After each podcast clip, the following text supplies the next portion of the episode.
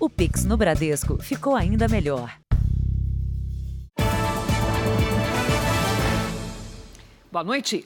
Boa noite. Criminosos têm cada vez mais usado armas pesadas em crimes como assaltos a residências e sequestros. De acordo com a polícia, quadrilhas organizadas usam os fuzis para intimidar as vítimas e aumentar a segurança dos próprios criminosos. O clima agora é de tranquilidade, mas na semana passada, a proprietária e quatro professores foram feitos reféns nesta escola de inglês na zona oeste de São Paulo. Foi uma situação ruim para quem viu e para nós também não foi fácil. Eu acho que a mensagem que fica é para a gente se cuidar sempre, tomar cuidado, óbvio. Os cinco criminosos tentaram assaltar uma casa quando foram vistos por policiais que começaram uma perseguição. Do veículo em marcha ré, os ladrões atiram. Repare que um deles carrega um fuzil. A câmera no uniforme de um dos PMs gravou o confronto. Na fuga, o homem com um fuzil e outro criminoso invadiram a escola. Foram duas horas de negociações até que a dupla se entregou e ninguém se feriu. O uso de um fuzil pelos assaltantes chamou a atenção porque as quadrilhas que têm esse tipo de arma com mais frequência se envolvem em ações maiores com mais planejamento, como roubos a bancos e a transportadoras de valores. É um poder de fogo que torna os criminosos ainda mais perigosos, como em outro caso que ocorreu no interior de São Paulo. Em Ribeirão Preto, o empresário Luiz Mazuca, de 35 anos, tinha saído de uma academia quando os suspeitos chegaram. Armados com um fuzil e pistolas, dispararam mais de 30 vezes. O empresário morreu no local. A polícia investiga o crime. Este especialista em segurança pública afirma que a maioria dos fuzis entra ilegalmente no país para abastecer o tráfico de drogas. Se aumenta o número de fuzis, aumenta o número de pessoas que têm acesso a eles. E o criminoso vai usar a arma que tiver na mão. A Polícia Civil aponta uma mudança de perfil nos crimes cometidos com armas pesadas. O bandido que roubava, um exemplo, o banco, ele agora rouba residências. E ele acaba levando essa arma pesada para fazer a contenção, que é aquele que fica do lado de fora, para dar segurança para os criminosos que estão na parte de dentro. Este ano, 79 fuzis apreendidos com criminosos foram destruídos pelo Exército. Veja agora outros destaques do dia. Governadores de São Paulo, Minas Gerais, Rio de Janeiro e Distrito Federal anunciam apoio a Jair Bolsonaro. Sem citar Lula, Ciro Gomes anuncia apoio ao petista. Ministro da Justiça determina que Polícia Federal investigue institutos de pesquisas. O dia dos candidatos a governador nos estados com segundo turno. Itália pede extradição de ex-jogador Robinho.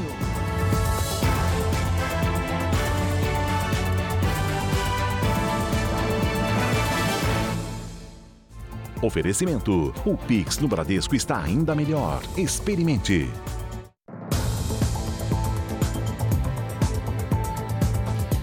Polícia de São Paulo investiga o chamado golpe da cesta básica.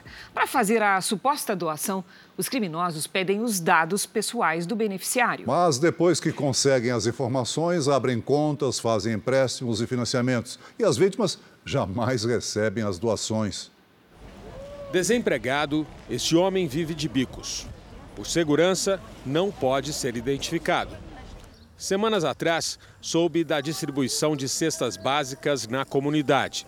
Apareceu uma moça, né, é, dizendo que era estava realizando cadastros para doação de cestas básicas. Mas para receber a cesta de alimentos, precisaria enviar uma foto segurando a carteira de identidade. Ah, aceitei, sabe, assim, na inocência.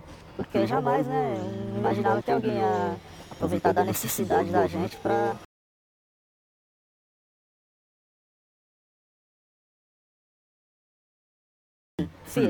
Dias depois, o homem recebeu de um banco digital a cobrança do financiamento de um carro feito em nome dele. Seriam 60 parcelas de R$ 1.206 cada. A vítima diz que não recebeu ajuda do banco. Eu recebi o e-mail deles falando que o meu e-mail estava fora de padrão. Em nota, o banco disse que se colocou à disposição para resolver o problema e que aguarda um retorno do cliente. E reforça que a segurança é prioridade da instituição. Além de lesar as vítimas que têm os dados roubados e perdas financeiras, os projetos sociais da comunidade também são prejudicados com esse tipo de golpe.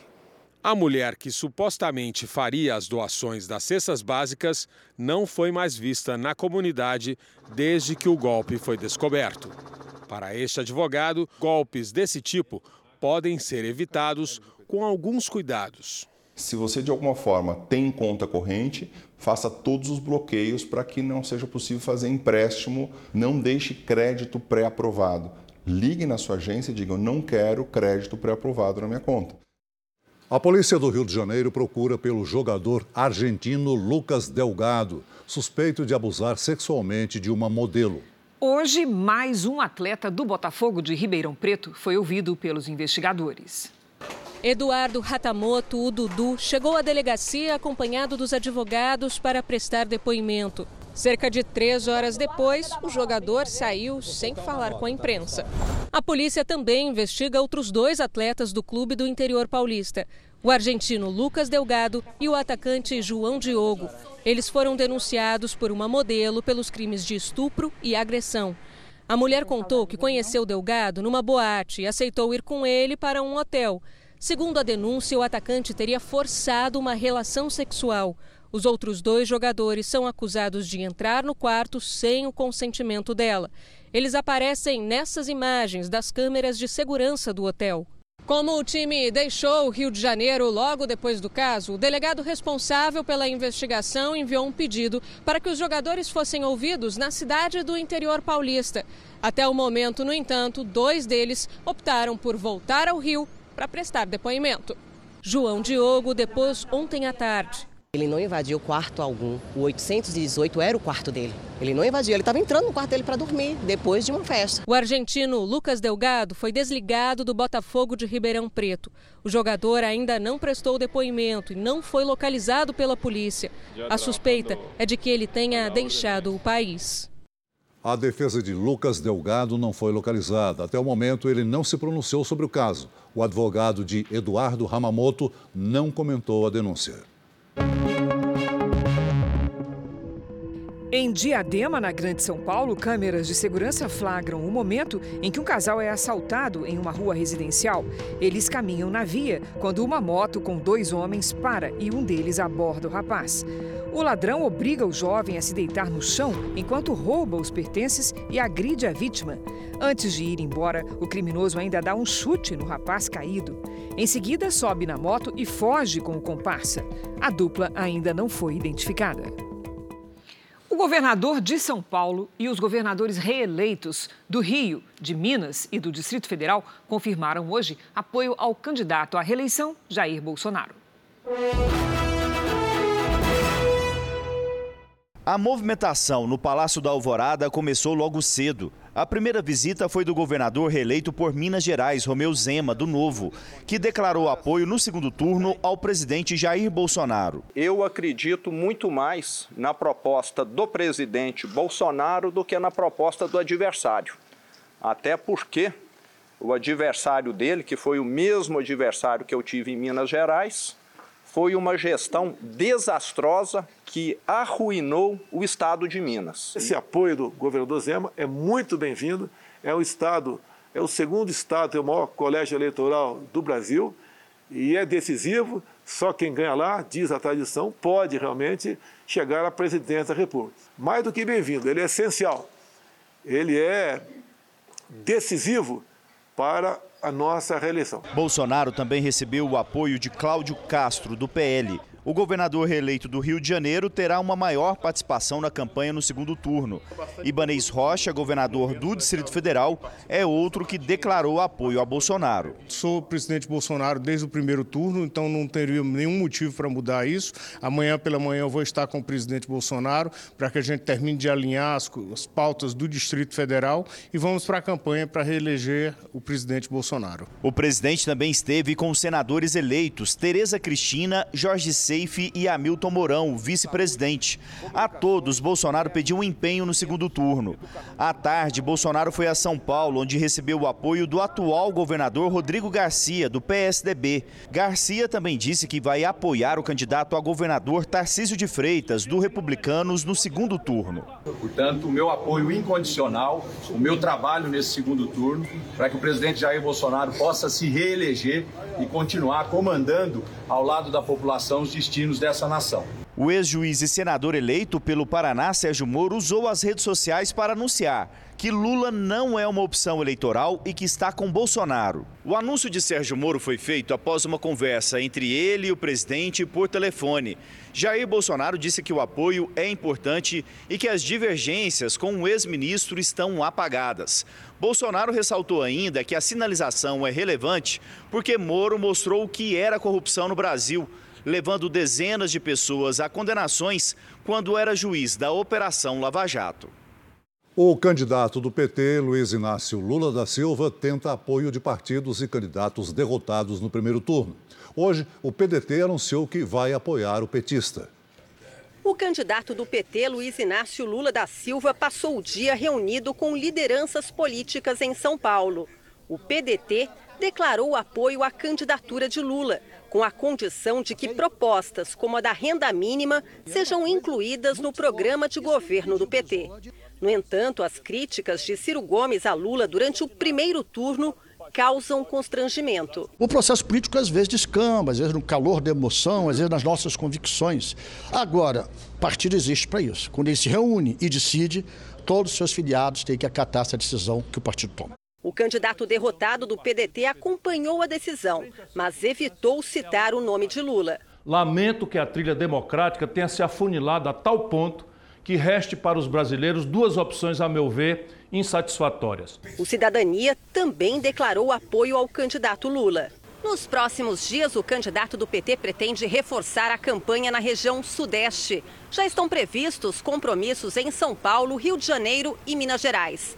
Além disso, o partido busca apoio de parte do PSDB, que liberou filiados para acordos regionais, e de Simone Tebet, do MDB. E vamos procurar personalidade, vamos procurar a sociedade civil. Tem muita gente importante querendo se posicionar politicamente e essa vai ser uma tarefa um pouco da nossa companheira Gleice, presidente do partido, vai ser o presidente do PT de São Paulo, e eu e o Haddad vamos ter que sair por aí fazendo campanha. Em São Paulo, Tarcísio de Freitas, do Republicanos, e Fernando Haddad, do PT, participaram de reuniões de campanha. O Progressistas anunciou apoio ao candidato Tarcísio de Freitas. A confirmação foi na sede do PP em São Paulo. O presidente do partido, ministro-chefe da Casa Civil, Ciro Nogueira, esteve no evento.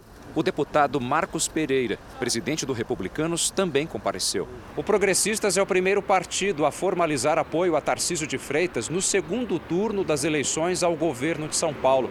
Tarcísio disse que esperava esse alinhamento, já que as propostas são bem parecidas. À tarde, o governador Rodrigo Garcia, do PSDB, terceiro colocado na eleição de domingo, anunciou apoio a Tarcísio. A gente quer, no final das contas, transformar o estado de São Paulo. Obviamente, preservando aquilo que é bom legado. O bom legado será preservado.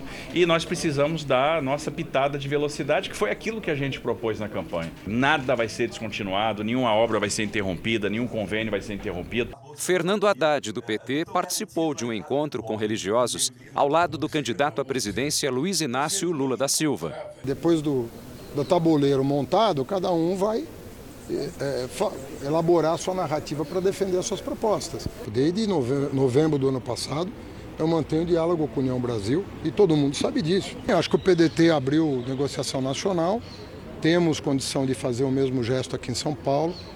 Veja a seguir: chuva deixa mais de 130 pessoas desalojadas em Minas Gerais. E também, Ministério da Justiça pede que a Polícia Federal investigue institutos de pesquisas eleitorais.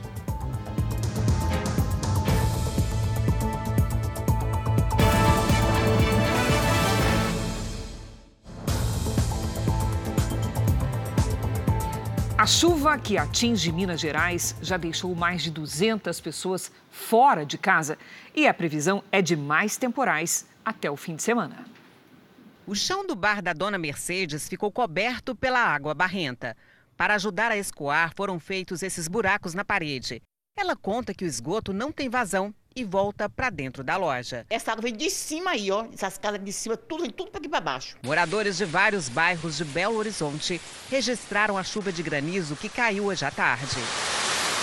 Mal começou o período chuvoso e já tem 69 desabrigados e mais de 100 pessoas desalojadas no estado. Segundo a Defesa Civil, só na primeira semana já choveu quase metade do esperado para todo o mês de outubro em Minas Gerais. Na histórica São João del Rei, região central, choveu forte e os moradores e turistas fizeram questão de registrar. No sul do estado, São Gonçalo do Sapucaí voltou a registrar chuva de granizo um dia depois da rodovia que passa ao lado da cidade ficar coberta por pedras de gelo. Em Minduri, o granizo também atingiu a serra que leva o nome da cidade. Até sexta-feira vai ser assim: muito calor e chuva a qualquer hora do dia ou da noite, inclusive granizo. Geralmente essas chuvas elas são é, rápidas, bem intensas, né? Então é possível esperar um pouquinho e, e se dirigir sempre com segurança, né?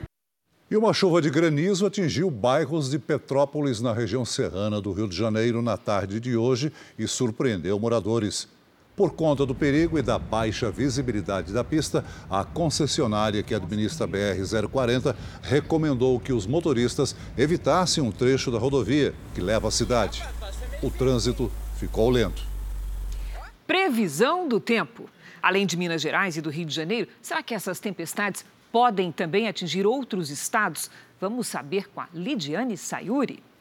Lide, boa noite. A primavera disse que veio, né? Chegou com tudo, né? E com gelo até. Gelo, que pode atingir inclusive outros estados e nas próximas horas. Boa noite para você. Celso, muito boa noite. Boa noite a todos que nos acompanham. As nuvens carregadas estão concentradas entre o sudeste, o centro-oeste e norte do Brasil.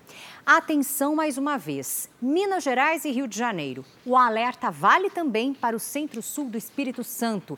Chance de temporais com granizo, raios e ventania. Uma circulação de ventos entre a Argentina e o Paraguai forma pancadas de chuva no centro-oeste e em parte do sul do país. No sudeste, uma frente fria provoca tempestades. Nesta quarta, tem chance de ventania e granizo sobre Mato Grosso do Sul, Goiás e do oeste do Rio Grande do Sul até o Espírito Santo. Nas áreas claras, tempo firme. No norte e no litoral do Nordeste, pancadas de chuva. Em Porto Alegre faz 24 graus. No Rio de Janeiro, 24 também, com garoa à tarde.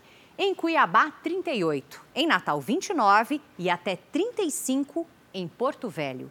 Em São Paulo, quarta-feira, com sol, muitas nuvens e máxima de 24 graus. Os temporais retornam na quinta.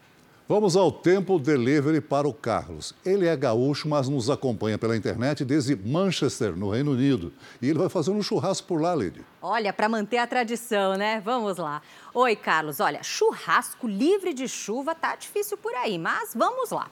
Nos próximos dias, tem disputa boa entre sol e nuvens, com presença confirmada do frio e da chuva isolada.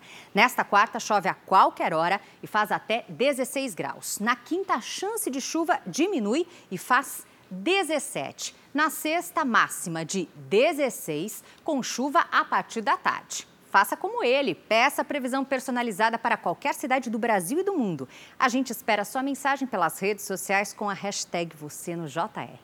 Cris, Celso. Obrigada, Lidy. Até amanhã, Lidy. Até. Um caminhão saiu da pista e tombou no rodoanel Mário Covas, região de Tapecerica da Serra, na Grande São Paulo. O momento do acidente foi flagrado pelo circuito de monitoramento da via.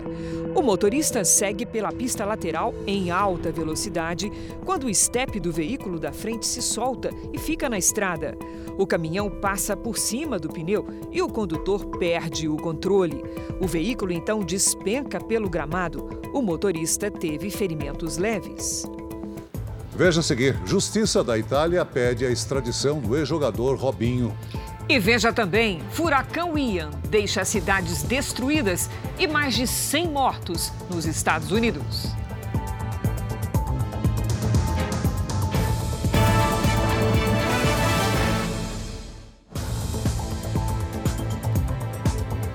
No Equador, ao menos 15 pessoas morreram e outras 20 ficaram feridas durante uma rebelião num presídio. Autoridades atribuíram o confronto às disputas entre narcotraficantes equatorianos e estrangeiros. As penitenciárias no país também enfrentam superlotação. Desde o ano passado, houve oito massacres semelhantes, com mais de 400 mortos. Um mapa usado pelo Ministério da Defesa da Rússia nas atualizações diárias sobre a guerra na Ucrânia confirma que o exército de Vladimir Putin está perdendo território. O avanço das tropas ucranianas acontece nas áreas do país anexadas pelos russos na semana passada principalmente na região da cidade de Kherson, no sul do país. A anexação é contestada pela comunidade internacional. Mais de 200 mil reservistas russos já foram convocados e estão em treinamento para combater na guerra. Outros 100 mil ainda podem ser chamados. De volta ao Brasil, o furto de objetos de metal preocupa moradores e comerciantes da região central de São Paulo. Segundo a polícia, usuários de drogas revendem o material em ferros velhos clandestinos. Só este ano, 24 foram lacrados na capital. No centro de São Paulo, usuários de drogas aproveitam as ruas vazias durante a noite para circular com mais tranquilidade. Dentro de carrinhos ou enrolados em cobertores, carregam mais do que pertences pessoais. Moradores contam que objetos furtados dos estabelecimentos comerciais da região têm destino certo: ferros velhos que funcionam inclusive de madrugada. Esse pessoal de rua aí, é, levando muita coisa para os ferros velhos, os ferros velhos abertos à noite, né? De janeiro a agosto, 24 ferros velhos foram lacrados na capital paulista. O número é quase o mesmo que o registrado em todo o ano passado. São estabelecimentos que funcionam de forma irregular e que atuam como receptadores de produtos furtados, principalmente de metais como cobre e aço. Estas imagens gravadas pela Polícia Civil mostram os materiais furtados encontrados em um ferro velho da região central. Nós unimos esforços para combater eh, esta, este furto e também a decorrente eh, receptação. Há marcas da ação de vândalos em toda parte. Neste prédio, criminosos furtaram cabos de cobre e nem as portas de ferro do comércio são poupadas. Em uma semana foram cinco estabelecimentos arrombados e isso está trazendo um prejuízo muito grande para o comércio na região central de São Paulo. A Genildo perdeu a conta de quantas vezes teve a loja de peças para ar-condicionado furtada. Prejuízo de material muito, muito alto. A gente se sente vulnerável, inseguro. Em Betim, Minas Gerais, um vazamento de amônia deixou 11 funcionários de uma fábrica intoxicados. Funcionários gravaram a correria na porta do frigorífico. Ambulâncias foram chamadas para fazer o resgate. A correria, todo mundo correndo. Só que não liberaram a gente, estava muito cheiro forte, mandaram a gente ficar no canto. E esse cheiro está desde ontem. Segundo os bombeiros, foi preciso interditar uma área da empresa. Nós temos um sensor de gás e próximo ao local a concentração ainda está muito alta, por isso o local está isolado. O vazamento na sala de máquinas do sistema de resfriamento já foi resolvido, mas lá dentro o cheiro de amônia ainda é muito forte. Por isto, por precaução, todo mundo teve que sair da empresa. A causa do problema ainda vai ser investigada. Dos 11 trabalhadores intoxicados, seis foram levados para hospitais da região. Os outros foram socorridos na porta da empresa e liberados. Uma vez que o produto ele é extremamente alcalino, ele pode causar danos muito fortes aí na pele e nas vias aéreas. O governo italiano pediu ao Brasil a extradição do ex-jogador Robinho e do amigo dele, Ricardo Falco, condenados a nove anos de prisão por estupro. Mas eles não devem ser enviados ao país europeu. O pedido de extradição foi feito pelo Ministério da Justiça da Itália e encaminhado ao governo brasileiro. Em janeiro desse ano, Robinho e o amigo Ricardo Falco foram condenados a nove anos de prisão por estupro. O crime aconteceu em 2013 em uma casa noturna de Milão. A vítima é uma mulher que na época tinha 22 anos. Como já não estava na Itália quando saiu a sentença, Robinho não foi preso.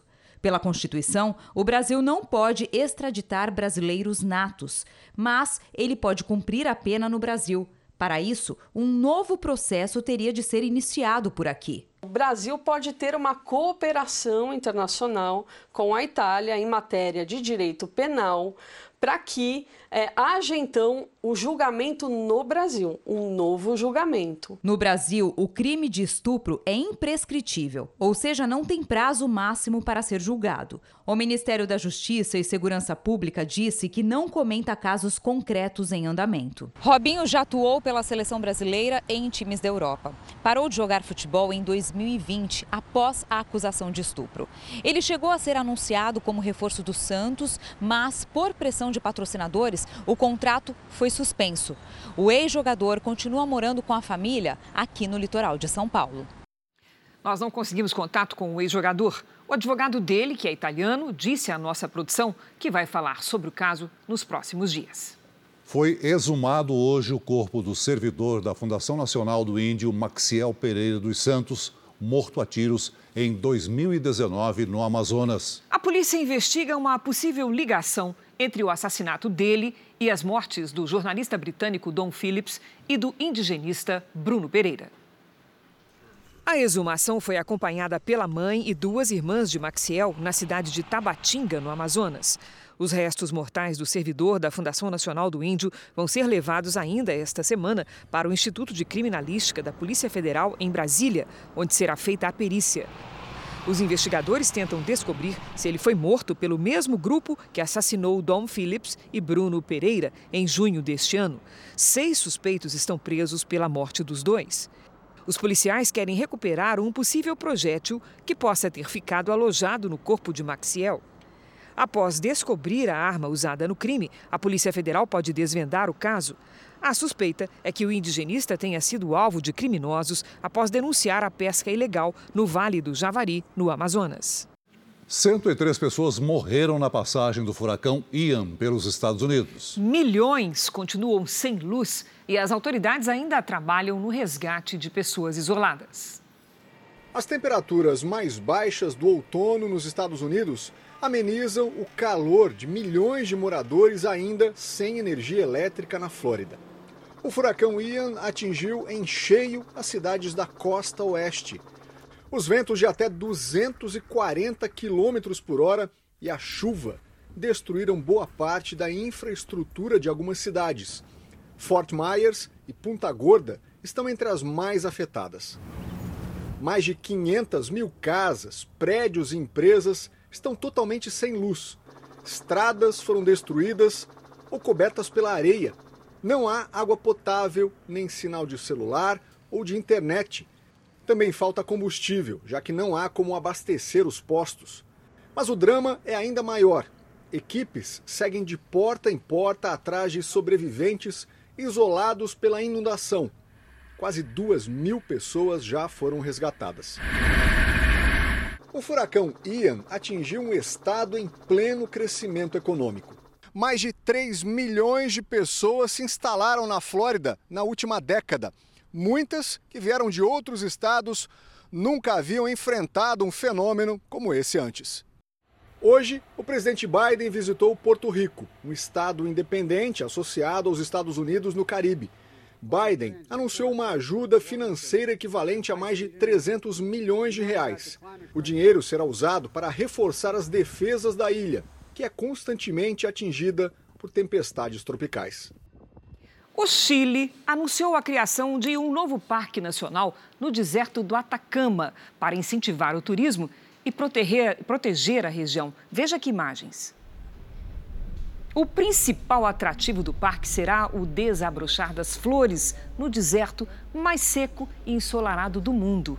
O fenômeno ocorre em média a cada três anos, a depender das chuvas do inverno, e forma um tapete com cerca de 200 espécies de flores roxas. O Japão, os Estados Unidos e a Coreia do Sul realizaram manobras militares conjuntas após um míssil norte-coreano passar sobre o território japonês. Oito aviões de guerra da Coreia do Sul e Estados Unidos lançaram bombas guiadas em alvos no mar. Enquanto no Japão, caças da Defesa Nacional e dos Estados Unidos realizaram mais manobras militares, numa clara demonstração da capacidade de ataque e precisão desses três países em resposta às provocações norte-coreanas. Na terça-feira de manhã, segunda noite no Brasil, a Coreia do Norte lançou um míssil que sobrevoou o norte do Japão e caiu no mar em águas internacionais. O incidente fez disparar os alarmes nas duas províncias japonesas que estavam na rota do foguete. Muitas pessoas ficaram assustadas. O alerta dizia para nos protegermos no subsolo, mas no meu prédio não dava. Foi terrível, diz esta moradora de Aomori. Só neste ano, a Coreia do Norte disparou 23 mísseis. Este foi o primeiro em cinco anos que sobrevoou o Japão. Em contrapartida, os governos dos Estados Unidos, Coreia do Sul e do Japão prometeram uma resposta firme. O presidente sul-coreano Yoon Suk-yeol considerou a provocação imprudente e disse que vai convocar os aliados internacionais. Enquanto o governo japonês avisou que não vai admitir uma ameaça à segurança e prometeu fortalecer o sistema de defesa. O Parlamento Europeu aprovou um projeto de lei que padroniza os carregadores de celular. As empresas fabricantes têm dois anos para se adaptar à nova lei. Celulares, tablets, câmeras e outros equipamentos eletrônicos devem ser compatíveis com o mesmo tipo de carregador USB. No caso dos computadores portáteis, o prazo é maior de quatro anos. Para começar a valer, o projeto de lei agora segue para a aprovação final do Conselho Europeu. Como a Europa é um mercado importante, é possível que as empresas também resolvam fazer adaptações em continentes e países. Um francês, um americano e um austríaco venceram o Prêmio Nobel de Física de 2022. Os pesquisadores Alain Aspect, John Clauser e Anton Zillinger ganharam o prêmio pela atuação na área da física quântica, que investiga o comportamento de partículas minúsculas como os átomos, elétrons e fótons. Segundo o Comitê do Nobel, as descobertas feitas por eles criaram as bases para uma nova era no uso da tecnologia. Pesquisadores de uma universidade de Israel desenvolveram um mapeamento do cérebro que aponta o início do mal de Parkinson. A técnica pode ajudar no desenvolvimento de remédios para melhorar a qualidade de vida dos pacientes. Neste laboratório de estudos de doenças neurodegenerativas da Universidade Hebraica de Jerusalém, nasceu um dos programas mais modernos para a descoberta do mal de Parkinson. O desenvolvimento da nova tecnologia de imagens levou três anos. A análise é feita em uma máquina comum de ressonância magnética. A grande diferença é o programa criado pela Universidade de Jerusalém, que detecta em números o desenvolvimento da doença de Parkinson ainda em estágio precoce. O professor Aviv Mezer, que monitorou o desenvolvimento do estudo, diz que o procedimento é mais minucioso que uma ressonância comum, porque chega a partes do cérebro que um exame tradicional não conseguiria detalhar. A cor avermelhada do mapeamento revela lesões em pontos específicos do cérebro, o que pode indicar o início da doença que por enquanto não tem cura. Elior Drori é doutor em ciência cerebral e um dos pesquisadores da nova técnica. Ele explica que a detecção precoce do Parkinson pode ajudar a desenvolver medicamentos contra a doença. O Parkinson é a segunda doença degenerativa mais comum no mundo, ficando atrás apenas do Alzheimer. Estimativas da Organização Mundial da Saúde apontam que aproximadamente 1% da população mundial com mais de 65 anos foi diagnosticado com a doença. No Brasil, atinge cerca de 200 mil habitantes. O Parkinson começa em média por volta dos 60 anos, mas de 5 a 10% dos casos podem começar até mesmo antes dos 50. Também se sabe que a doença afeta mais homens que mulheres. Entre os sintomas mais comuns estão tremores, rigidez muscular, lentidão dos movimentos e perda de equilíbrio. Para o professor Meser, pessoas com esses sintomas deveriam passar pelo mapeamento cerebral. Being able to identify Parkinson early a descoberta precoce do Parkinson pode ajudar a desenvolver tratamentos para que o paciente viva mais e tenha uma melhor qualidade de vida, afirma o pesquisador. Em Brasília, o presidente da Câmara, Arthur Lira, e o ministro da Economia, Paulo Guedes, se encontraram hoje para negociar o pagamento do Auxílio Brasil de forma permanente. Conforme o Jornal da Record antecipou nesta segunda-feira, o pagamento do 13º para mulheres que são chefes de família e recebem o Auxílio Brasil foi confirmado pelo presidente Bolsonaro. Quem vai se beneficiar com a decisão comemorou a notícia principalmente mulher que tem filho, tem família, né? Muitas aí é, em condições de aluguel, então acho muito importante. As mulheres precisam bastante, né? Devido os filhos, que muitas são chefes de família, né? E tem que sustentar os filhos é, sozinhas, né? O governo confirma a manutenção do Auxílio Brasil de 600 reais para o ano que vem, mas busca maneiras de bancar esse gasto adicional de cerca de 17 bilhões de reais. Hoje, o presidente da Câmara dos Deputados, Arthur Lira, se encontrou com o ministro da Economia, Paulo Guedes. A presidente da Caixa, Daniela Marques, anunciou que o crédito consignado do Auxílio Brasil deve estar disponível a partir da metade do mês de outubro. Serão, no máximo, 24 parcelas e a taxa de juros não poderá ser superior a 3,5% ao mês. E a hora que a gente consegue estruturar para pessoas em estado de muita vulnerabilidade é, é um programa que vai dar um crédito mais acessível, com dois anos de prazo de pagamento, a gente ajuda no replanejamento financeiro. Daniela Marques destacou ainda números do Caixa para Elas. A iniciativa já gerou contratos de crédito para microempreendedoras individuais e empresas lideradas por mulheres, seis vezes mais do que o registrado antes do programa. Na disputa pelo governo do Rio Grande do Sul, Onix Lorenzoni, do PL, teve agenda hoje com o presidente Jair Bolsonaro. Eduardo Leite, do PSDB, passou o dia em busca de alianças. Eduardo Leite foi hoje à Assembleia Legislativa do Estado. O tucano visitou bancadas de oponentes em busca de apoio político. O candidato a vice na chapa, Gabriel Souza, do MDB, participou das articulações. Leite quer deputados estaduais no palanque do PSDB para melhorar o desempenho e virar o jogo. A gente sempre conviveu muito bem com o parlamento e é isso que a gente quer para o futuro do nosso Rio Grande. Agora é uma eleição né, apenas majoritária, cada um já fez o seu papel para as suas eleições proporcionais e agora é focar em debater o Rio Grande, o futuro do nosso Estado, né, preservar as conquistas que tivemos conjuntamente nos últimos anos e garantir novas mudanças para o futuro. Onix Lorenzoni, do PL, se reuniu hoje com Jair Bolsonaro em Brasília. O ex-ministro conta com um apoio do presidente para conquistar o governo do Rio Grande do Sul. Onix avançou para o segundo turno com uma vantagem de mais de 10 pontos percentuais sobre Eduardo Leite. Nessa nova fase da campanha, o candidato do PL pretende fortalecer as alianças políticas. Nós iniciamos o, desde ontem, na verdade, né? É, o contato com os partidos que disputaram a eleição em primeiro turno. Nos próximos dias nós vamos poder anunciar é, apoios aí, ou parcerias, né? Que possam nos ajudar a construir, de novo, com humildade, muita fé e muito trabalho, a vitória no segundo turno. Do sul para o nordeste, na Bahia, os dois candidatos ao governo do estado trabalham em busca de apoio político para o segundo turno.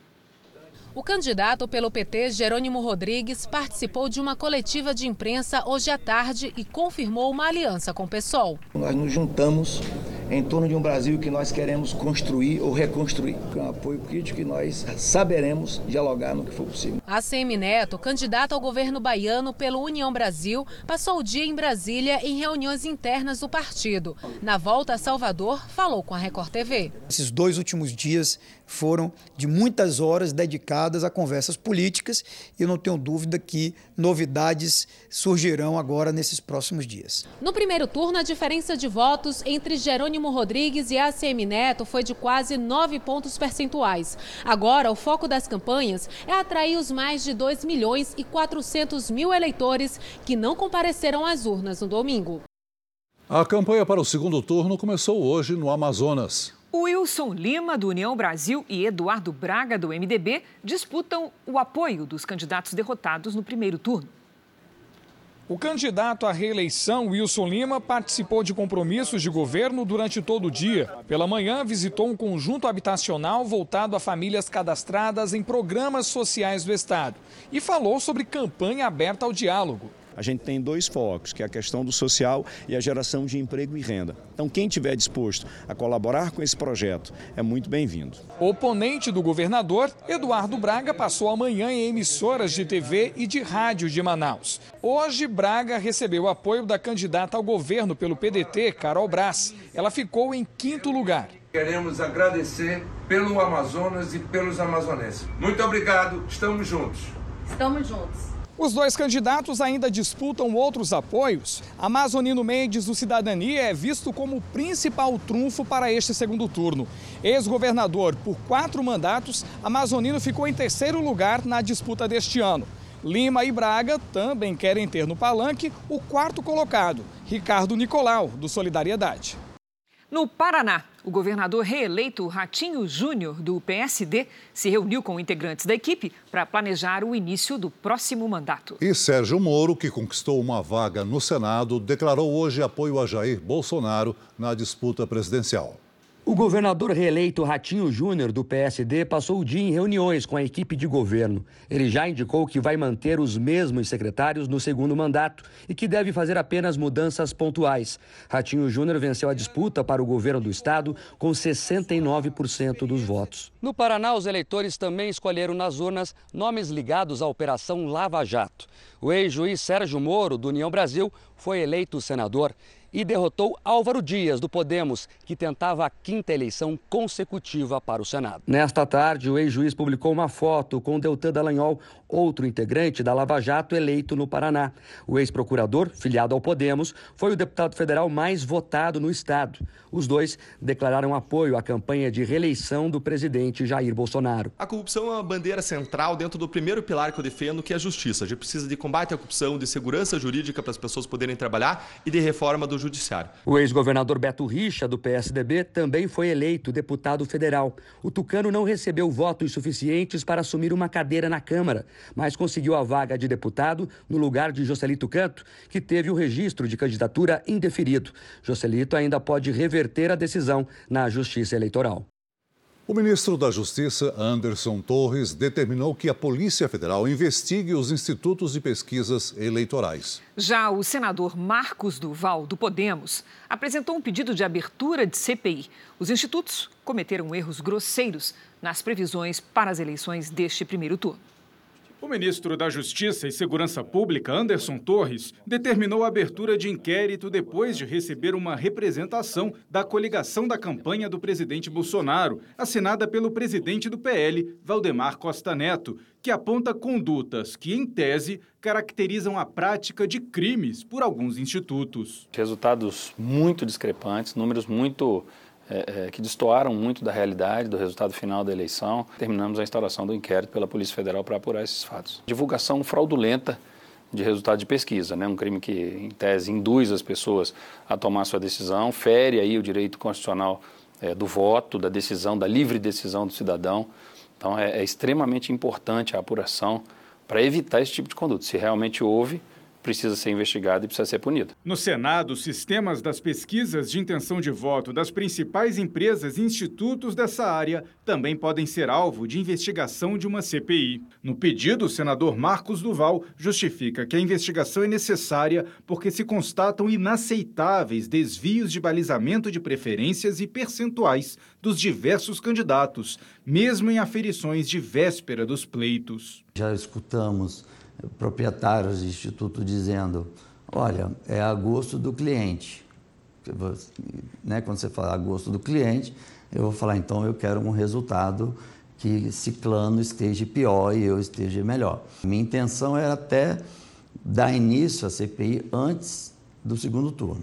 Os questionamentos em relação às pesquisas ganharam força depois do resultado do primeiro turno da eleição presidencial ser bastante diferente do apontado pelos levantamentos. IPEC, Datafolha e IPESP são os institutos com maior discrepância com a votação real. Previam 14 pontos percentuais a mais para o ex-presidente Lula. E a diferença nas urnas foi de 5,23 pontos percentuais. Quest, Atlas Intel, Poder Data, Ideia, MDA e Paraná Pesquisas também erraram, principalmente em relação aos votos válidos para Bolsonaro.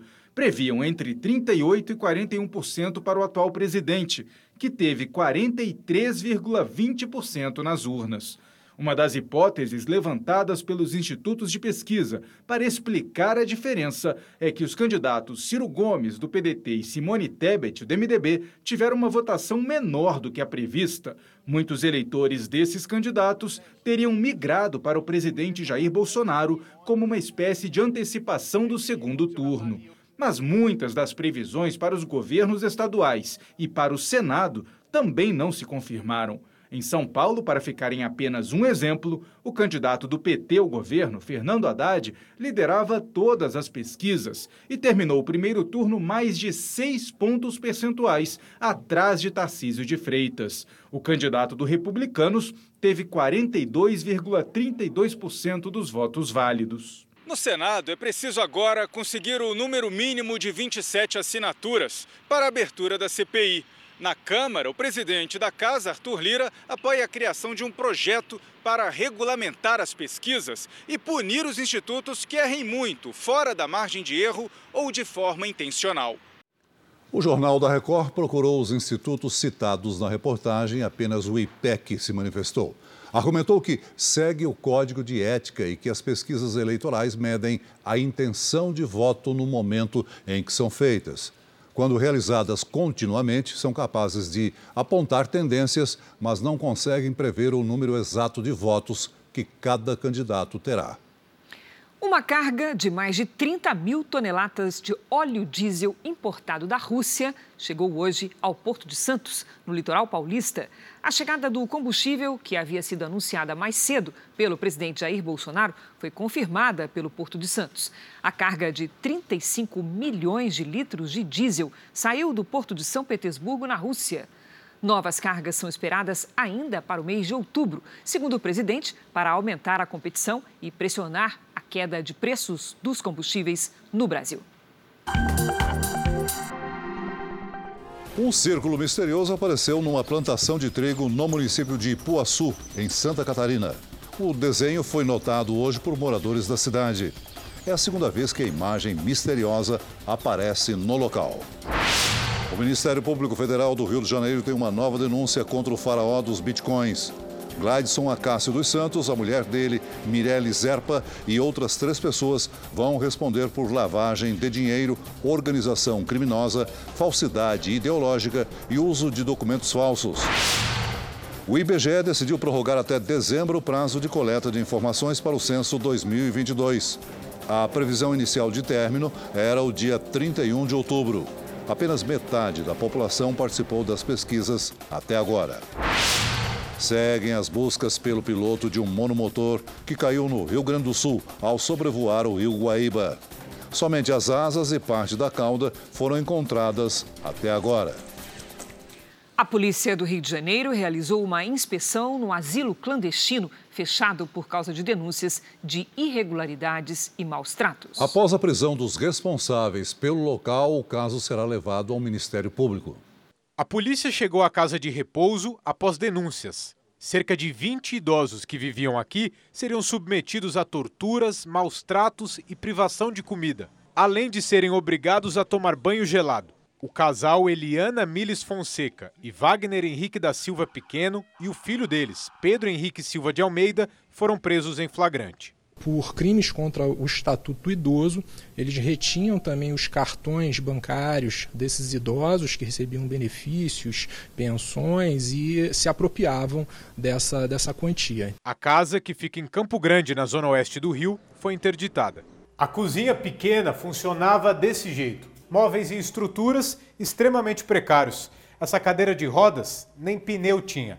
Em cada quarto aqui da casa dormiam de dois a três idosos. E o asilo clandestino funcionava via um ano e meio sem alvará da prefeitura. Os relatos são de que os idosos sofriam castigos quando se aproximavam do portão, que ficava coberto com uma lona. Uma funcionária que não quer ser identificada revela um pouco da rotina. Não tinha prato suficiente, eu tinha que esperar dois pacientes acabarem de almoçar para que eu pudesse lavar o prato para servir. Então demorava mais ainda o almoço. Somente este ano, seis casas de repouso foram interditadas no estado do Rio de Janeiro.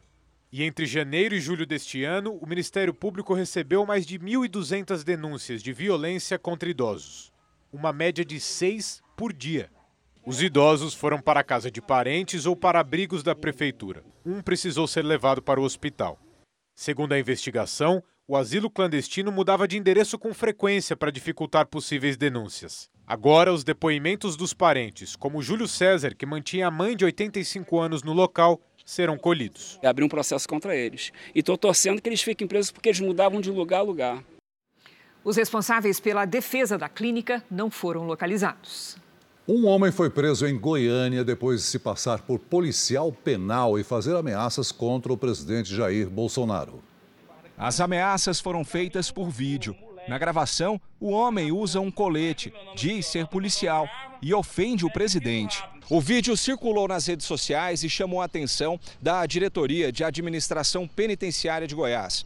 Depois de constatar que o homem não fazia parte dos quadros da Polícia Penal, ele foi localizado numa área de comércio popular de Goiânia, trabalhando como vigilante patrimonial. Ele se identificou como policial penal e apresentou a carteira funcional que era falsa, né? uma vez que ele não foi nem é servidor da administração penitenciária. Domingos Francisco de Souza tem 43 anos e foi preso em flagrante.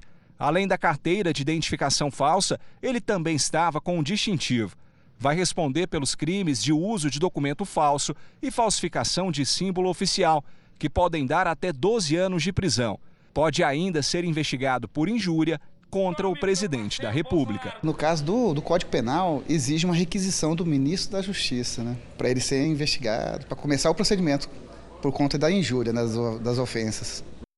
O Jornal da Record de hoje termina aqui. Esta edição na íntegra e também a nossa versão em podcast estão no Play Plus e em todas as nossas plataformas digitais. E à meia-noite e meia tem mais Jornal da Record. Fique agora com Reis. E logo após Amor Sem Igual, tem Formação da Roça, ao vivo em A Fazenda.